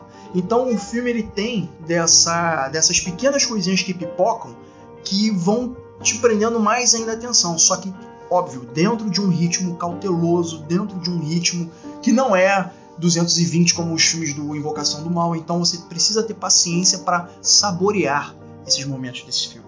Exatamente. E uma parte interessante desse filme é justamente essa relação entre a Thomasin e o E Caleb, o Caleb, que é os dois eles estão aparentemente, né, não, não, revela especificamente a idade deles no momento, pelo menos eu não lembro, mas os dois aparentemente estão ali na puberdade, talvez a Thomas tenha já passado um pouco dessa fase, mas o Caleb tá nessa É, a Thomas já era uma mulher, né? Uma ela, mulher, ela poderia não ter a idade de uma mulher, mas ela já tinha a aparência de uma mulher e o, o, o Caleb ele devia ter 12, 13 anos, né? Que é aquele momento da vida de todo garoto que começa a ter pulsão sexual, né? Isso, né? Começa é. já a sentir as coisas. Ah, então ele começa a enxergar na irmã justamente essa, essa pulsão sexual. Ele tenta começar a transportar para a irmã essa pulsão sexual que ele está tendo. Tanto é que tem uma cena que ele acorda e a Thomas tá meio que de lado, assim, dormindo também.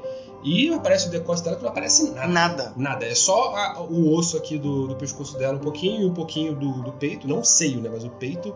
E o moleque fica doido. Ele se arruma assim meio estranho, olhando pra ela, bufando, sabe? E aquilo ali para mim mostra justamente é a perda da inocência. Exatamente sabe? esse o termo que eu usar. A perda, perda da inocência. inocência. E eu acho que é, uma cena muito bacana é a cena em que a Thomasin e o Caleb e o cachorro, eles vão... Tem cachorro? Tem um cachorro.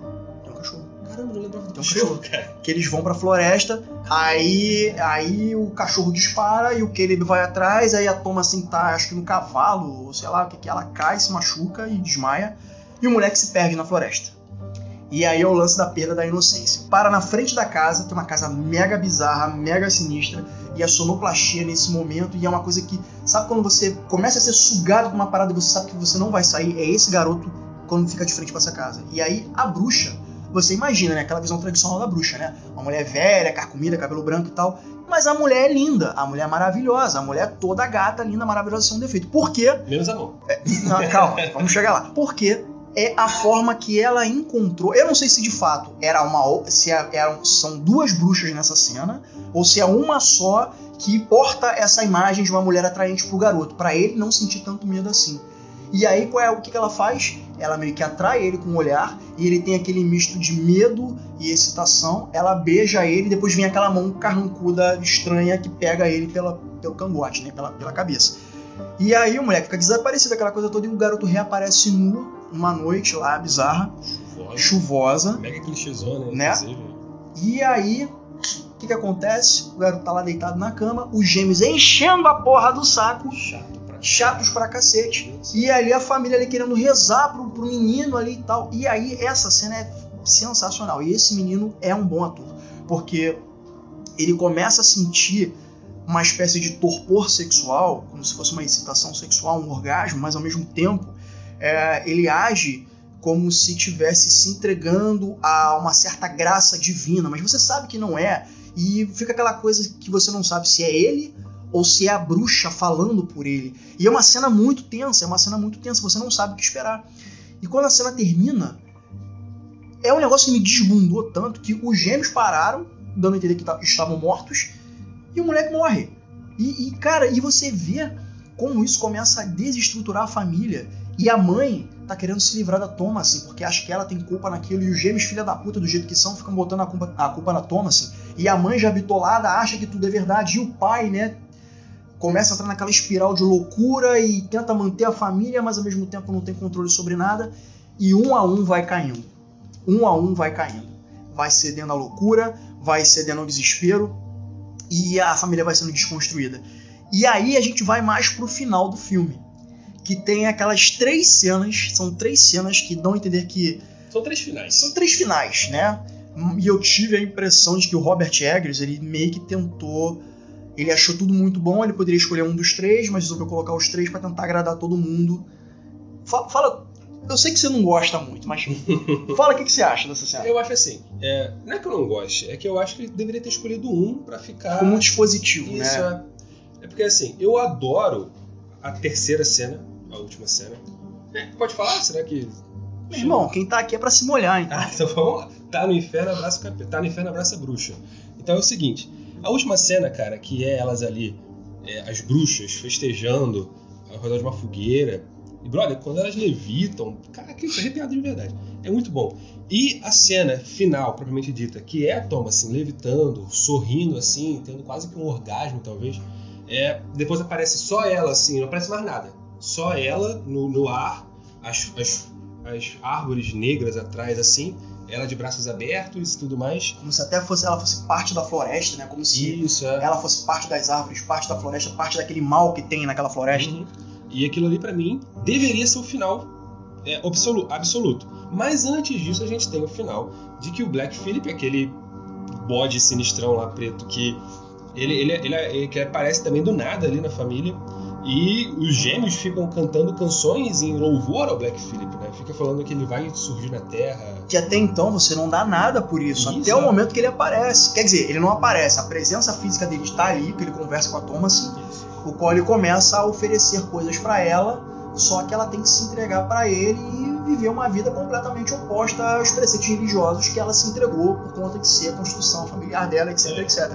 Eu acho que o filme, se acabasse ali, ela aceitando, abraçando o outro lado, aceitando o lado sombrio da força, vamos dizer assim, já seria um final Excelente. excelente. Mas aí teve aquela necessidade de exposição, talvez uma impostação comercial do estúdio, não sei. Mas me pareceu que. Ah, vamos. Tá, esse final aqui tá bom, mas entrega alguma coisa mais assim. E aí eu tive a impressão de que eles fizeram mais aquilo pra tentar. Eu adorei, que mas eu acho que poderia ter menos ali no final. Se for pensar em, no, no- no lado de ser uma imposição por parte do estúdio ou da produtora, é, eu acho que foi imposição os dois finais, então.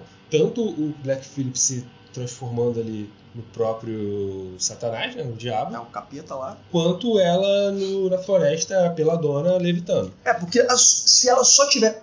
Porque assim, por que, que eu acho que tem três finais? É o Black Phillip falando com ela, que eu acho que poderia terminar ali. É ela nua entrando na floresta, sendo engolida pela escuridão, poderia terminar ali. E tem a cena de que ela encontra as buchas na fogueira e vai subindo. Cara, eu tive a impressão de serem três finais. Eu acho que menos, às vezes, Ah, pode então ser pra mais. quatro. Pra você foram quatro, problema então. foram quatro, porque o filme pra mim, eu acho, eu não sei porque o Black, o Black Phillip, o, o Robert Eggers, eu não sei, eu não vi numa entrevista dele falando sobre isso, talvez tenha. Mas, ao meu ver, o final do filme pro, pro diretor foi no momento em que ela mata a mãe dela, Uhum, uhum, uhum, Certo. uhum. ela entra na cabana da família e dorme. Aí o filme fica uns 5 segundos ali de tela preta e volta. Porque eu acho que, tipo, ah, vamos refilmar alguma coisa aqui porque não ficou legal, não. Assim, aquele final pra mim, o final do, do Black Phillip aparecendo é excelente. O final dela na, na, na fogueira, levitando, é excelente pra caraca. Só que o final dela dormindo na sala é perfeito. Então, mas aí eu, mas eu acho que o fato dela dormir na sala e terminasse ali, eu acho que ia terminar muito abrupto. Eu iria entender, beleza, mas eu acho que o Black Phillip falando com ela já seria a cereja do bolo pra terminar ali. É, então. Eu acho que era pra terminar ali, no Black Phillip. Aí quer dizer, termina no Black Phillip, ela entra na floresta nua, acho que poderia terminar ali, depois tem a cena da fogueira e depois tem a cena dela Ela levitando. é. Então, assim, Foi muito, né? eu acho que poderia ter menos coisa ali, mas assim, eu achei o final sensacional, mas eu acho que poderia dar uma enxugada É, assim. assim, a nossa reclamação aqui não é em relação ao final do filme. A gente, a gente concorda que o final que foi exibido é perfeito, foi excelente. Só que a gente acha que poderia ser um pouquinho menos, alguns pontos ali, mas a gente não tá reclamando do filme no geral, porque o filme é sensacional. Ah, o filme é sensacional. É, a única ressalva que a gente faz é justamente essa, né? Que parece que ele qui- quis agradar, como, como diziam os mais antigos, né? Gregos e troianos, e acabou entrando num, num loop ali de querer mostrar mais coisa e mais coisa, e enfim. Mas eu acho que o filme, como ele foi construído, a forma da premissa, o desenvolvimento dele e os finais, que a gente meio que concorda que sejam no mínimo três, máximo quatro finais, são a, a cereja do bolo desse filme que é primordial para a gente compreender essa leva de, entre aspas, pós-terror. E um negócio legal aqui que a gente não falou, que foi bom, no caso, a gente não ter falado, que o filme não entra em convenção de gênero nenhuma. É, eu não me lembro de ver jumpscare ou coisa assim, eu Não, realmente não lembro. A única coisa que deu susto assim de, de som alto foi justamente a risada da bruxa quando eles estão presos no celeiro. Você lembra disso? Ah, tá, de noite, né? É, de noite. Não chega a ser um jumpscare. É só uma, um som alto. É, mas é, e tipo, tu vê meio que a bruxa, tu fica assim, caraca, que parada é essa? aí? Como é que ela entrou aí? É, pois é. Tipo, Ela tava sugando lá o sangue de um É, ela, tipo, parece. Eu, eu lembrei da. Uma coisa nada a ver. Eu lembrei da cena do, do, do Coringa falando com o comissário Gordon. Aí o comissário Gordon sai e o Batman tava o tempo todo lá dentro. Eu fiquei assim, caralho, como é que ele entrou ali, cara? Como é que a bruxa entrou ali? É tipo isso mesmo. Mas o, o, o filme, cara, é- ele não cai nessas convenções de gênero, ele é muito bem construído, ele é muito bem atuado. Foi o primeiro filme da Anya Taylor-Joy. Não sei, mas eu sei que ela é uma ótima atriz. Ah, sim, o primeiro longa, pelo menos, né, que, que a gente tenha conhecimento. Não sei se ela já fez algum comercial com alguma série, algo do tipo, mas de longa, essa atriz é, é sensacional. O, o ator também que faz o pai deles, que eu esqueci o nome dele agora, tanto do ator quanto do personagem, ele tem uma voz grossa, assim, que ele falando normal Dá medo, já cara. dá medo, é. E é uma, uma voz que já impõe autoridade, né? É, ele tem uma presença de tela muito boa. Esse cara é muito bom.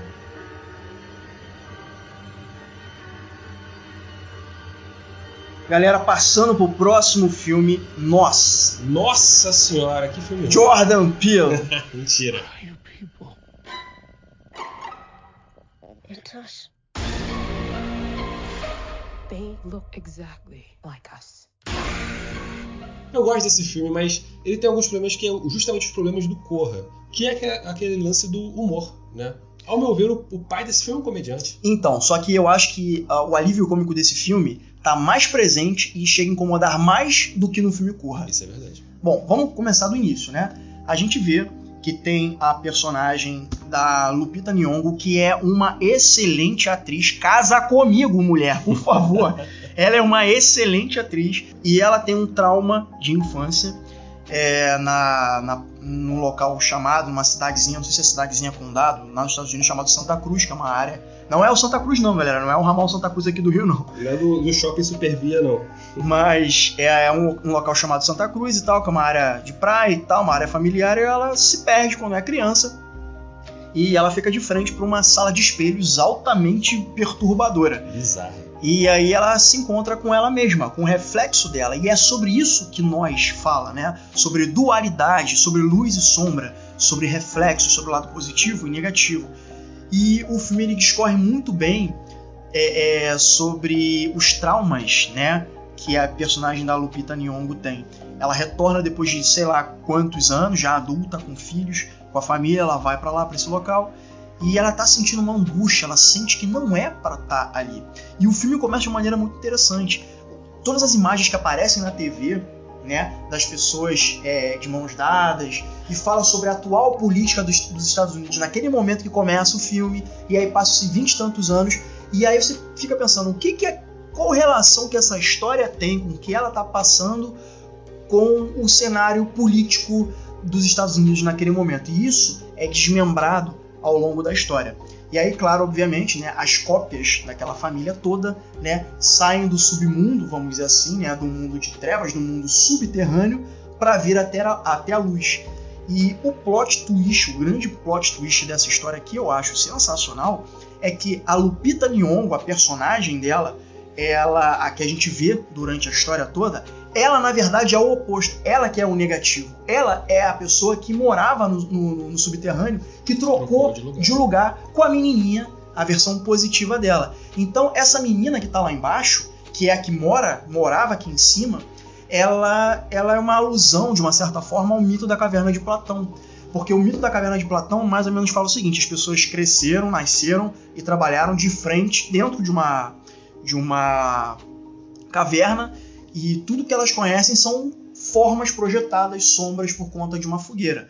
E quando uma dessas pessoas consegue sair e ver o mundo lá fora e ver que existe todo um mundo diferente lá fora, essa pessoa ela tem duas escolhas. Ou ela corre para o mundo, ou ela volta para alertar sobre a verdade do mundo lá fora e levar, tirar essas pessoas da trevas e levar à luz. E é exatamente isso que acontece. Só que isso acontece porque a menininha, versão da Lupita Nyong'o, a versão positiva, ela é trocada de lugar, fica no subterrâneo e ela por anos e anos e anos ela, ela vira uma espécie de eu não digo líder de uma revolução, mas ela se prepara para uma revolução, não só ela, mas como todas as cópias, para tomar o lugar das pessoas que estão aqui em cima na luz, tomar o lugar das pessoas que vivem a vida real. E é muito interessante a forma como eles se organizam e tentam quebrar o sistema vigente para eles poderem tomar é, é, voz e tomarem é, frente à vida toda que está lá fora. Eu achei de uma metáfora sensacional. E o legal é que esse filme ele utiliza de um, de um artifício dos filmes de terror que é tanto a invasão domiciliar quanto a perseguição, né? A gente tem a, em primeiro momento, a invasão domiciliar, que a gente acha ali. Claro que isso tá no trailer, né? não chega a ser um spoiler. Mas a gente, a gente acha que ah, pode ser qualquer tipo de, de bandido que tá querendo entrar ali, algum assassino, sei lá, um serial killer. Mas depois a gente tem a revelação de que são as cópias, né?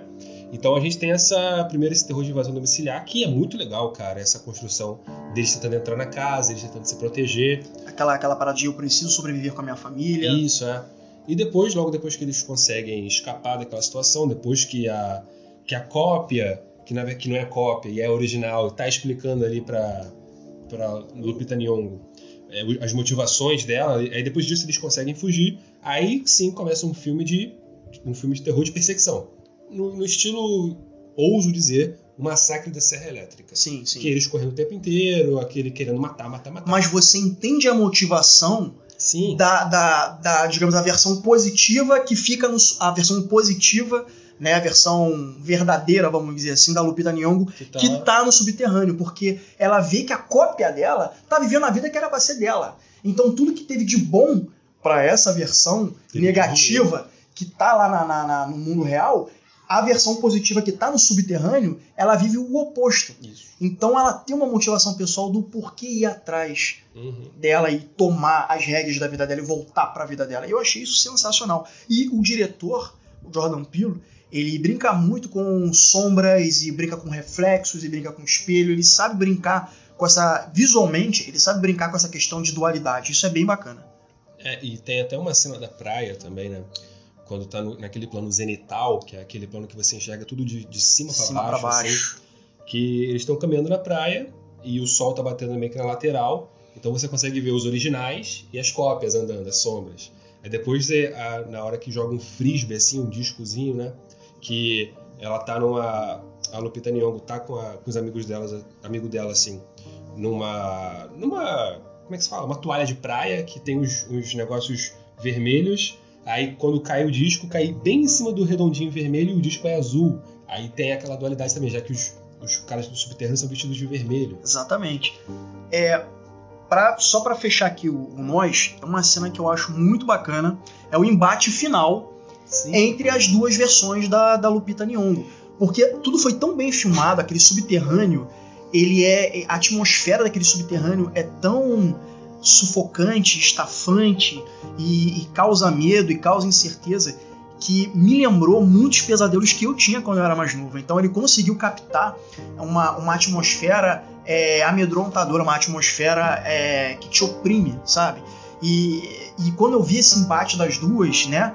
Eu, eu lembrei de pesadelos que eu tinha, de cantos escuros e andar em corredores estranhos, e foi exata. Ele conseguiu trazer em imagens tudo aquilo que eu tenho medo desde que eu era pequeno. Porque quando eu era moleque eu tinha mania de ver filmes de terror e tal, e foi quando eu comecei esse meu cagaço por filme de terror, né? Agradeço ao Wes Craven, né, por ter feito lá o A Hora do É. Pesadelo, né? E esse filme é aquele filme que eu não paro de ver, mas que eu tenho um cagaço fudido. E eu acho que o Jordan Peele ele foi muito feliz, né, nessa na forma como ele terminou a história mostrando esse embate entre essas duas versões de luz e sombra, positivo e negativo, enfim. É, A minha única crítica extremamente negativa quanto a esse filme é justamente essa, essa tentativa do alívio cômico, né, cara? Que tá demais, tá É. demais na, na- no marido. É o Winston Duke, é o faz o marido dela, Isso. que eu também já esqueci o nome do cara, do personagem, mas enfim. É. Ele. Abraham. Não, Abraham é a cópia dele, né? Não sei. Agora não vou lembrar também. Mas, Mas é, é- Tem um, um humor exacerbado, mais Isso, até é. do que o, o Corra. Então isso me incomodou um pouco. Porque em momentos assim, você, você nem imagina aquilo acontecendo na vida real. É claro que o filme é uma ficção, não é pra ser um, um- um espelho da realidade o tempo inteiro. Mas se você tenta transferir aquilo pra realidade, você não consegue imaginar uma pessoa que o tempo inteiro sendo perseguido por um assassino que é a sua cara vai fazer piada o tempo inteiro, sabe?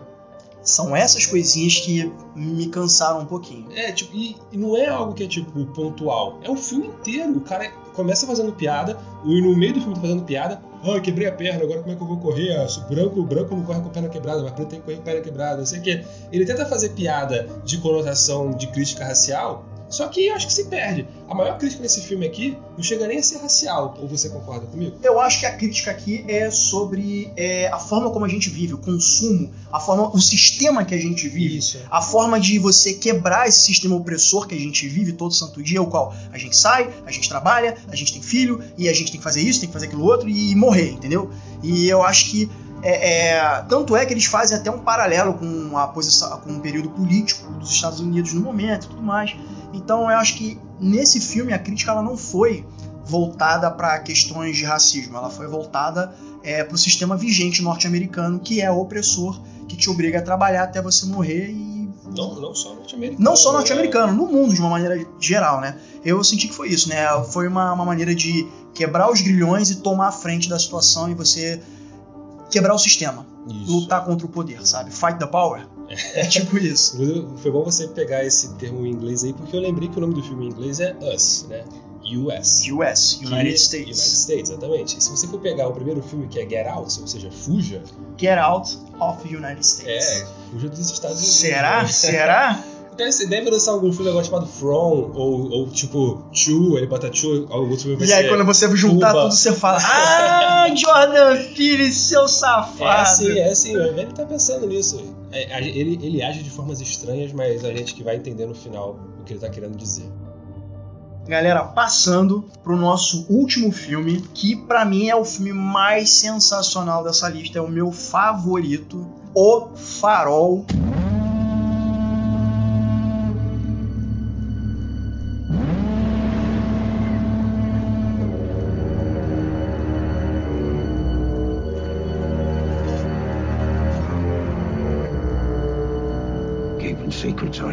Que é um filme também da A24 e é um filme sensacional ao meu ver, porque é um filme que ele, ele lida com sentimentos que com, com, com questões de isolamento e loucura. Você imagina, você trabalhar num farol, o qual é só você e um cara que você mal conhece, que vive te dando ordem, o qual claramente não vai com a tua cara, e você tem um, eles têm uma relação muito conflituosa, uma relação de dependência e de conflito, né? E aos poucos esse isolamento e essa loucura e as coisas do dia a dia vão fazendo com que o filme seja uma espiral de loucura que você entra e não consegue sair.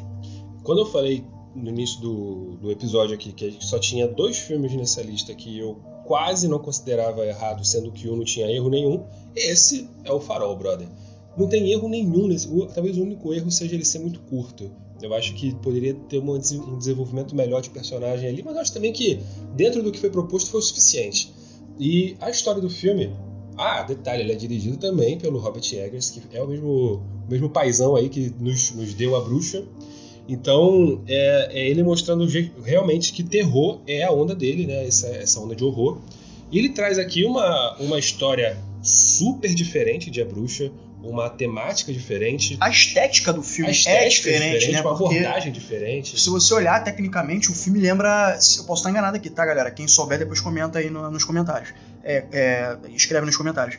Mas eu acho que ele faz uma, uma alusão. O filme é em preto e branco, né? Tem um formato quadradão, que eu acho que é 1, 1,19, 1, acho que é o, né, o formato do filme, que ele é quadradão. E ele remete a uma estética soviética, dos filmes soviéticos. Então, é, acho que são imagens bem bacanas que meio que fazem uma faz uma homenagem ao próprio cinema, sabe? Tem uma coisa bacana e tecnicamente o filme é impecável e as atuações, cara.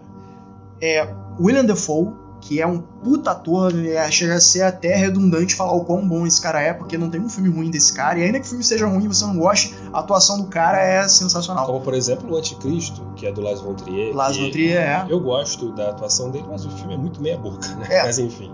E a gente tem o Robert Pattinson, que é um excelente ator aí. O cara é estigmatizado até hoje por ter feito Crepúsculo. Mano, Crepúsculo foi apenas um trabalho, um momento da vida dele. E ele, enquanto ator, ele cresceu bastante. Então, e ele vai ser o novo Batman dos cinemas. E ele, eu acho que a gente tá em boas mãos, Chupa essa. né? Chupa haters. Mas a verdade é que o Robert Pattinson é um excelente ator. Eu tinha esse preconceito com ele, eu não vou negar. E aí eu comecei a procurar mais sobre a filmografia dele. Cara, o Robert Pattinson faz cada filme, galera. E, e muita gente está reclamando do fato dele ser um novo Batman. O melhor exemplo que eu dou é o exemplo do Heath Ledger. Heath Ledger era o cara da comédia romântica e simplesmente entregou um Coringa sensacional. Ponto. O melhor até vir o Joaquim, Fe... Joaquim né? Phoenix. Bom, eu não vou entrar nessa questão aqui de quem é melhor, se o Joaquim ou se o Heath Ledger, mas a- o ponto que eu queria levantar é que deixem para criticar positiva ou negativamente depois que o filme sair. E só pelo trailer do Batman, que foi feito com 25% de filmagens, você já vê que é um Bruce Wayne completamente diferente. Isso só reforça o talento que o Robert Pattinson tem enquanto como ator. E a interação dele, né, com o personagem do William Defoe nesse filme, nesse filme do Farol é sensacional, porque existe uma relação de dependência e de repulsa, né? Porque você imagina, né? É, um tempo que não é agradável, tá sempre chovendo, as provisões estão terminando, o navio que deveria trazer mais provisões não vem, as provisões que eles têm, já a água da chuva já estragou tudo, e tem essa coisa, esse elemento místico que é o farol. Toda noite o William Defoe tá lá naquela porra daquele farol e o, o, o personagem do, do Robert Pattinson, que faz o Efraim Winslow, meu xará, ele fica olhando e fica assim, cara, que porra é essa? Toda noite ele tá lá no farol, o que que tem ali? Isso começa a instigar e chamar a curiosidade dele. E engraçado também é o seguinte, o personagem do William Defoe, que é o Thomas Wake, ele tem uma relação quase sexual com, com, com o farol, né? Porque ele sente um Inclusive, ele sempre sobe lá pelado. é, é tipo, e você vê, você vê que ele tem uma espécie de entrega física, um torpor físico, né? Porque ele fica como se tivesse extasiado quando fica de frente pro farol. Então ele já tá bastante é, viciado no, no que o farol faz ele sentir.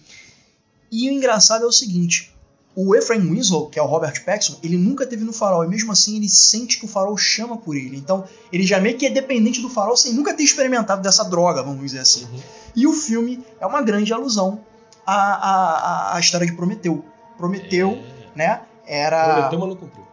Não, cumpriu, cum- esse filme cumpriu, demais. cumpriu muito. Foi. E aí, esse filme é uma grande alusão à, à, à história de Prometeu, porque Prometeu ele roubou o fogo dos deuses e levou para a humanidade, fazendo com que a humanidade evoluísse. E a punição que Zeus é, traz para Prometeu é ele ser torturado pela eternidade numa pedra, né? E todo dia ele ter as vísceras arrancadas por as vísceras arrancadas por pássaros, né? E que no filme, no caso, quando a gente termina o filme, né? Tem uma imagem sensacional que é a do Robert Pattinson tendo as vísceras arrancadas, né, pelas gaivotas. E o Thomas Wake fala: não mexa com as gaivotas, ela tem uns espíritos de marinheiros e tal, não sei o quê. E o que, que o Robert Pattinson faz, puto da vida? Ele Pega uma, uma das porras do- do- daquelas gaivotas e mata com, uma, com o auge da ferocidade, do ódio, porque ele desconta toda a frustração dele e a relação dele com o Thomas Wake ali naquela porra daquela gaivota. Então eu acho muito. Eu acho muito bacana a forma como ele conduz a história, esses elementos que ele introduz na história. E o Thomas Wake na história, se eu não me engano, ele é o personagem Tritão. Tritão na mitologia, se eu não me engano, eu acho que ele é um dos filhos de Poseidon. E o farol, né, seria o fogo de Prometeu, né? Então ele é esse objeto de admiração e tudo mais. E cara, é uma história que você precisa ver. É uma história que também ele tem um, um- um- ele, é, ele é contado de uma forma pausada, não é um ritmo frenético, mas tem os seus momentos mais de mais agitados. E basicamente é isso, um filme sobre isolamento, sobre loucura, sobre convívio, sobre amor, sobre ódio, né? Sobre querer voltar à vida que você tem, mas não pode, e você ter uma relação mega conflituosa com a pessoa que você é obrigado a estar ali o tempo todo, e uma hora eles são amigos, uma hora eles são inimigos, e o que faz tudo tornar mais sustentável é o álcool, né? Porque o álcool é o que. Na verdade, acho que tem até um momento que eles chegam.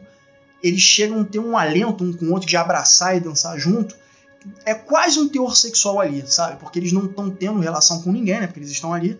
Eles estão tão chapados, tão loucos, que eles estão dançados, abraçados com o outro, e você não fica assim, caralho, que porra é essa? Tipo, eles vão se pegar. E aí eles se dão conta do que tá acontecendo. E eles começam a dar porrada no outro para reafirmar a masculinidade deles, entendeu? E eles começam. E tipo assim, depois que eles se dão um soco, se batem, eles começam a rir e tal, sabe? E volta tudo normal. Então, é um filme que mexe muito com o psicológico dos personagens. E a gente compra, quem tá assistindo compra essa história. Pelo menos eu comprei essa história, eu gostei muito. Eu quero mais é que o Robert Eggers faça mais filmes loucos assim.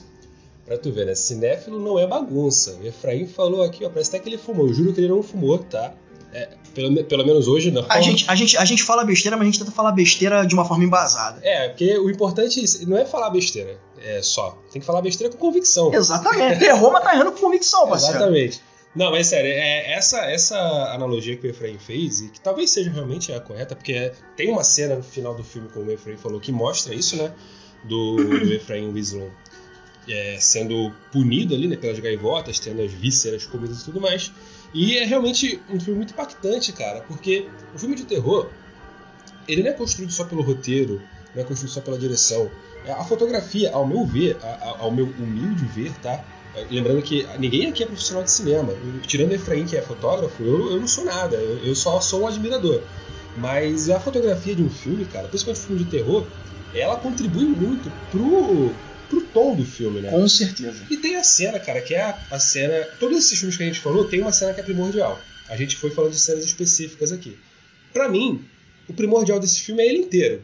Mas tem uma cena específica que me agrada demais, que é a discussão entre o William Defoe e o Robert Pattinson. Eles estão ali discutindo sobre é, se o Efraim gosta ou não, o Efraim Winslow, né, o, o personagem do Robert, do Robert Pattinson, se ele gosta ou não da comida que o cara cozinha. Ele fala: Você não gosta da minha cozinha, da- do- de comer o cozinho, do- você não gosta do meu cozinho? Ou seja, é um assunto trivial, cara, um assunto trivial. Eles estão conversando ali sobre bobagem. Aí do nada ele, ele começa a rogar uma praga em cima do cara. Essa cena é sensacional, meu Deus. E se não fosse pela fotografia, pela forma que foi colocada a câmera num contra-plongé, assim, né? de A luz que tá ali. Isso. Aliás, a fotografia desse filme é linda, porque é o seguinte, como é luz e sombra o tempo todo, tem momentos que é, a luz e a sombra, elas ajudam a contar a- não só a história, mas elas ajudam a dizer o que o personagem tá sentindo. E nessa cena específica, que ele tá rogando aquela praga, é um contra-plongé, né, de baixo pra cima, a luz dele, ele tá num porte ameaçador, e você fica assim, cara, o que que tá acontecendo? Que porra é essa? Ele só tá bêbado falando? Ele tá realmente rogando uma praga? O que que tá acontecendo? Você fica assim, cara, que caralho tá acontecendo? É, é interessante porque normalmente, é assim, não digo normalmente, mas foi, foi o que eu li, né? Eu dei uma pesquisada sobre isso. É comum de quando você vai usar o contra-plongé, você utilizar uma luz ao contrário, ou seja, de cima para baixo. Mas nesse caso não, Não. tá de baixo pra cima. Exatamente. Que dá um tom mais ameaçador a ele, dá um tom de, de ameaça, dá um tom de. com- quase como se fosse um personagem que tá. um é, tipo um personagem de terror, sabe? Que Isso, é. te, te assusta.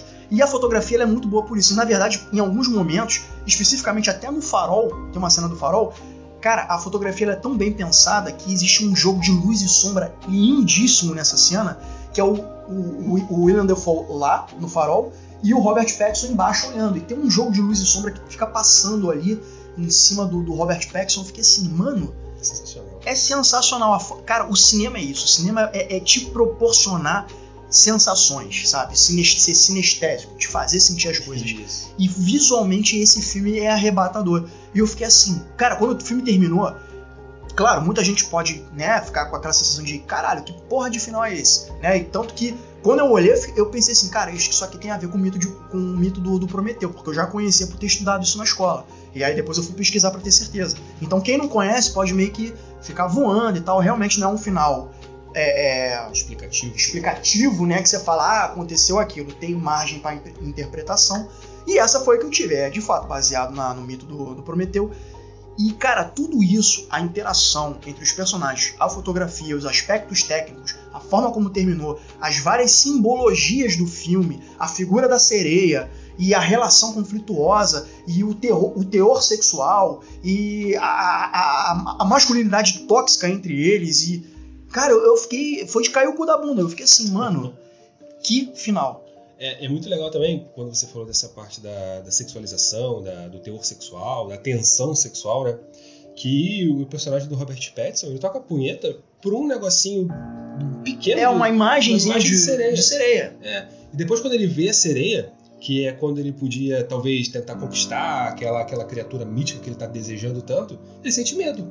É Porque ele percebe que o que ele tá desejando é algo totalmente irreal pra realidade dele. né? Irreal pra realidade dele, mas é basicamente isso. Engraçado, eu vou te falar, essa cena me assustou. Te assustou? Me assustou. Essa cena, porque eu olhei, tipo assim, tá, a mulher tá ali parada. Aí a imagem, né, ela vai descendo, né, um close, né, vai descendo, descendo, Ela descendo. tava Aí- dormindo? Ela, é, deu a entender que ela tava dormindo, né, ela tava ali desfalecida, né. É verdade. E aí ela acorda e, cara, a forma como ela acorda e, e- e a expressão dela. E, gente, eu vou dar aqui uma- um, um outro trauma que eu tenho desde pequeno, tá? Eu tenho trauma com sereias. Sim. Quem é? Eu não estou. Eu não estou de sacanagem, eu tenho trauma com sereia. Inclusive, tinha uma novela na, na, na manchete. Que é, eu não lembro agora o nome da novela, mas era uma novela que falava sobre sereias na manchete há muitos anos, 1900 em Guaraná com rolha. E eu sempre tive medo do mar. Sempre respeitei muito o mar, respeitei muito. E eu sempre tive muito medo do mar. E eu cresci também lendo histórias de criaturas subaquáticas. Então, cara, eu tenho um cagaço fugido dessa porra. E aí, quando eu vi aquela sereia e a forma como ela acorda, e ela tá claramente querendo assustar e ao mesmo tempo caçoando do Efraim Winslow, cara, eu me senti aquele cara. Eu falei assim, caralho, que porra é essa? Então, tipo assim, não foi aquele susto, como é em filme comercial, que pá, dá aquele barulhão. Mas eu fiquei assim, caralho, que parada é essa? Que parada é essa? É o desconhecido, Uhum. sabe? E sim, gente, vocês podem rir da minha cara, mas eu fiquei com cagaço dessa cena assim. Então eh, todo mundo sabe que se quiser botar medo no Efraim, é só dar pra ele uma imagem do Aquaman, que é praticamente uma sereia. É tipo isso, né? Então, mas uma coisa que eu gostei muito desse filme, cara, é que por conta dele ser preto e branco, de, de- exigir uma fotografia que trabalhe muito bem essa dinâmica da luz e sombra, que é. Fotografia não, fotografia, tá bom. Eu falei fotografia. Eu entendi ortografia. É, é, eu também preciso treinar minha ortografia falando nisso. É, foi esse lance justamente de que mesmo de dia parecia que estava de noite. E o dia nesse filme não é algo que vem para acalentar aquela tempestade que aconteceu à noite, é justamente para preparar para mais uma que vai surgir na É um ambiente extremamente inóspito, né? Um é hostil. É opressor, é uma coisa que, Isso. tipo, você tá aqui, mas você não é bem-vindo, sabe? Eu É. me senti assim, vendo E é filme. justamente isso, por, por isso que a gente não tem ressalva alguma. Assim, eu pelo menos não tenho ressalva alguma. Não, eu também. É, começa pela premissa do filme, que é muito boa, essa questão do isolamento, lembra bastante o Iluminado, né? É, claro que o filme ele não chega a ser original, original nesse ponto. A gente tem outros filmes que tratam de uma temática semelhante de pessoas presas no farol, inclusive. Mas a forma como ela é trabalhada, construída, conduzida é, interpretada, cara, dirigida e fotografada, roteirizada, Atuada. Claro, o design, o design de produção, a maquiagem, cara, o filme é, é excelente, é redondinho de ponta a ponta, não tem um ponto, um ponto fora da curva, é, finaliza de um jeito espetacular, é, o- a construção dessa obsessão que o Efraim vai começar, não o nosso Efraim aqui, né, mas o Efraim do filme, vai começar a ter em relação ao farol, é algo que é realmente construído, não é algo que acontece abruptamente, porque ele vê o, o frenesi que uma outra pessoa tem com aquele farol e ele quer sentir aquilo também, porra. Ele tá numa ilha, é, longe de tudo, que a comida tá acabando, como o Efraim falou, né? O navio que tinha que para chegar há dois dias tá uma semana atrasado, tá começando a pirar. Então toda a construção de obsessão que esse personagem vai ter em relação a esse farol é realmente muito bem construída, cara. Mano, filmes que lidam com isolamento, lidam com. Você tá isolado, você tem mais de uma pessoa, vai haver o conflito, vai haver a loucura, vai haver o embate. Cara, Alien, o oitavo passageiro, é assim, sabe? Ele tem essa coisa de vocês estarem reclusos e você sabe que tem uma ameaça ali que, que vocês vão ter que lidar em algum momento e vai morrendo um por um, sabe? Filmes de. Até filmes de terror dos anos 80, filme de cabana, tipo Jason também, estão isolados num canto, tem um mal ali pra resolver. A morte do demônio também. A morte do demônio também, né? O Evil Dead, né? É, tanto a versão mais atual quanto a versão clássica, sabe? Então são. é- é- eu acho que é um tema que, quando bem explorado, ele traz resultados muito positivos. Tanto é que eu comecei a pensar o seguinte: se eu estivesse no lugar tanto do Thomas ou do, do Efraim Winslow, será que eu faria o mesmo?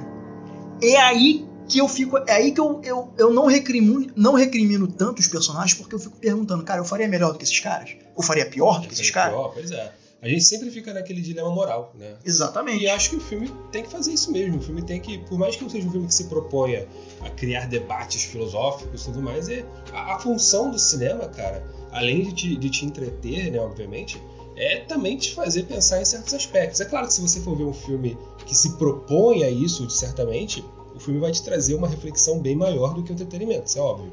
Mas, por exemplo, filmes como um blockbuster aí, Interestelar, que é um filme que te traz uma, uma reflexão sobre família, sobre tempo, não sei o quê, e traz entretenimento porque as imagens são maravilhosas. Sim.